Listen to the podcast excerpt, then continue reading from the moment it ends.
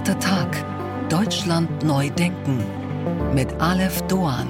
Einen wunderschönen guten Tag allerseits. Willkommen zu unserem Audio-Wochenendmagazin. Wie schön, dass Sie dabei sind. Wir sprechen über einen skandalösen Kuss. Wir empfehlen Ihnen eine Dokumentation einer bewegenden Lebensgeschichte. Und wir verraten Ihnen, warum dem ein oder anderen Zugführer eine magische Zukunft bevorsteht. Doch zunächst sprechen wir über einen Bereich der Psychologie, um den sich heute noch Mythen ranken. Wir sprechen über die Psychoanalyse. Ich bin ein Haus. In mir ist es dunkel. Mein Bewusstsein ist ein einsames Licht. Eine Kerze im Luftzug. Sie flackert. Einmal hierhin, einmal dorthin. Alles andere liegt im Schatten. Alles andere liegt im Unbewussten. Sigmund Freud gilt als Begründer der Psychoanalyse. Seit den 70ern wird allerdings seine Forschungsmethodik heftig kritisiert. Die von ihm durchgeführten Einzelfallstudien entsprechen schon lange nicht mehr den wissenschaftlichen Standards und doch. Er war vielleicht der führende Kopf, der schon Anfang des 20. Jahrhunderts wusste, dass damalige Krankheitsbilder wie die Hysterie keine Fehlfunktion des Gehirns waren, sondern Ausdruck des sogenannten Unbewussten. Die Hysterie, schlecht definiert und vielgestaltig wie sie ist, ist keine gehirnphysiologische Krankheit oder gar nur ein bloßes Heischen nach Aufmerksamkeit. Sie ist eine Emanation dessen, was ich das Unbewusste nenne.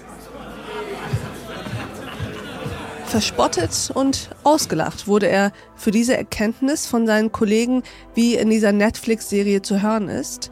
Doch heute, mehr als 100 Jahre nach der Veröffentlichung seines grundlegenden Werkes zur Erforschung des Unbewussten, ist uns das Unterbewusstsein zwar bekannt, vor Rätsel stellt es uns aber immer noch. Die Faszination für die menschliche Psyche, vor allem für die eigene Psyche, geht längst über das Behandeln von Krankheiten wie Depressionen hinaus. Zumindest mal in Teilen unserer modernen Gesellschaft. Stichwort Selbstoptimierung. Auf Social Media häufen sich die Ratgeber für ein bewussteres Ich. Wie wir glücklicher werden können, wie wir unsere Ängste selbst erkennen und was wir tun müssen, um mehr wir selbst zu sein. Wie aber kam es eigentlich zu dieser Entwicklung? Welchen Einfluss hat die Gesellschaft, in der wir leben, auf unsere psychische Achtsamkeit? Wie wirkt sich das auf die Praxis eines Psychotherapeuten aus? Und was macht die Anzahl der globalen Krisen mit uns als Individuum? Darüber sprechen wir mit unserem heutigen Gast. Meine Damen und Herren, Jakob Müller.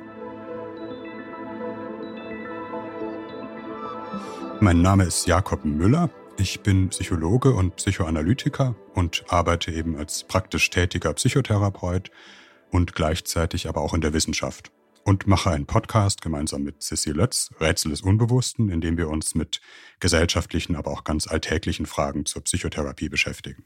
Ich freue mich sehr, dass Sie heute hier sind, Herr Müller. Und Sie haben direkt schon drei Begriffe genannt. Sie haben gerade gesagt, Sie sind Psychologe, Sie sind Psychoanalytiker und arbeiten als Psychotherapeut. Ja, ja, ja. Was ist eigentlich die Psychoanalyse? Vielleicht sowohl im Sinne von verfahrenstechnisch, was passiert da, mhm. als auch ähm, das, das besondere Ziel vielleicht oder der besondere Fokus einer Psychoanalyse? Also Psychoanalyse, würde ich sagen, ähm, lebt als Therapieverfahren von einem Gespräch, was zwei Menschen miteinander führen, von einem bestimmten therapeutischen Prozess, in dem man sich offen, recht offen austauscht über das, was ein Mensch ja. erlebt. Ähm, in Abgrenzung jetzt vielleicht zu anderen Verfahren ist das Besondere, glaube ich, schon, dass man auf die sogenannten unbewussten Prozesse einen besonderen Wert legt. Aber in welcher Form das geht, da gibt's es gibt ganz kurze Therapien, die gehen ein paar Stunden.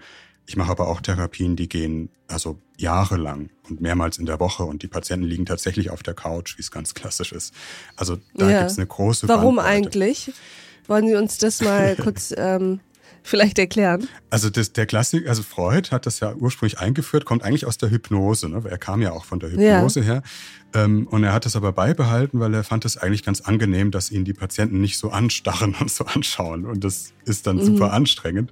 Ähm, aber ich glaube, es gibt noch andere Gründe darüber hinaus. Ähm, ich würde sagen, es, es ist ein Hilfsmittel, was man einsetzen kann oder auch nicht. Also es ist überhaupt kein Muss. Ähm, für manche Patienten ist es sehr hilfreich, um noch mehr so mit dieser inneren Welt in Kontakt zu kommen. Also wenn ich jemanden mhm. gegenüber sitze ähm, und krieg sofort seine Resonanz und das, was er zu dem sagt, was ich sage, ähm, dann kommt ein ganz bestimmter Prozess in Gang. Man nennt es so ein bisschen mehr realitätsorientiert. Also man ist so ganz nah an der Interaktion. Ich sehe, gefällt dir das, was du, was, was ich ja. sage, dann nicke ich und ne, ja. man ist sofort in so einem Ping-Pong-Spiel. Ähm, Was einen natürlich auch gewissermaßen beeinflusst. Es beeinflusst einen. Das, und das kann für manche Patienten sehr hilfreich sein, diese Rückmeldung. Die brauchen die geradezu. Ne? Sie müssen sehen, wie der andere darauf reagiert. Für andere ist es eher hinderlich. Also in dem Sinne, ich habe die ganze Zeit das Gefühl, ich kann Und an dieser Stelle blenden wir uns aus. Diese Folge in voller Länge finden Sie auf thepioneer.de und in unserer Pioneer App. Wenn Sie noch kein Pionier sind, tja, dann sollten Sie sich jetzt dazu verführen lassen. Probieren Sie es aus, hören Sie sich all unsere Podcasts an, lesen Sie all unsere Artikel und Newsletter, kommen Sie zu unseren Live-Events an Bord. Ich verspreche Ihnen, es lohnt sich. Bis dahin, auf sehr, sehr bald. Ihre Alef Doan.